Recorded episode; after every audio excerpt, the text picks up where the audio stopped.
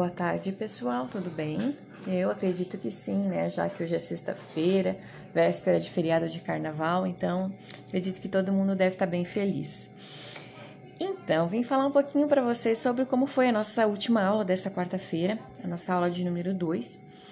É, iniciamos com relembrando o histórico e as coisas que a gente tinha trabalhado na aula passada falamos um pouquinho sobre o fluxo circular da renda, os agentes econômicos, qual é o papel das famílias, qual é o papel das empresas no fluxo circular da renda, o que são os fluxos reais, o que são os fluxos monetários. E iniciamos então o primeiro passo para a contabilização do produto, que é a parte é, da identidade entre produto, renda e despesa, ou seja, produto interno bruto, que é igual a renda interna bruta, que é igual a despesa interna bruta.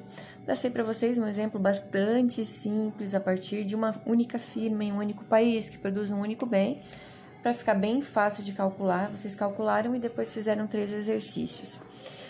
Depois de fazer esses três exercícios, nós iniciamos então um outro grupo de slides com mais alguns conceitos acerca de produto nacional bruto, renda nacional bruta, conversamos sobre a renda que vai ao exterior e nesses outros slides que eu ainda não estão no Classroom, os primeiros slides estão, esses outros ainda não estão no Classroom, mas eu já vou incluir lá.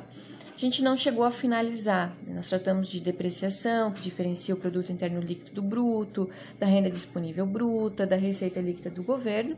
E aí ficou então a parte para a gente seguir do que é o PIB real ou o PIB nominal, que tem a ver com a parte da variação dos preços e das quantidades produzidas a cada ano.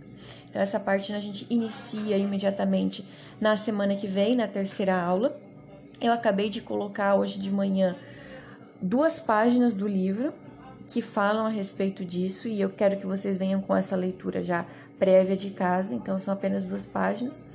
E a gente vai iniciar isso na semana que vem. Um abraço a todos, um excelente feriado, aproveitem para descansar bastante.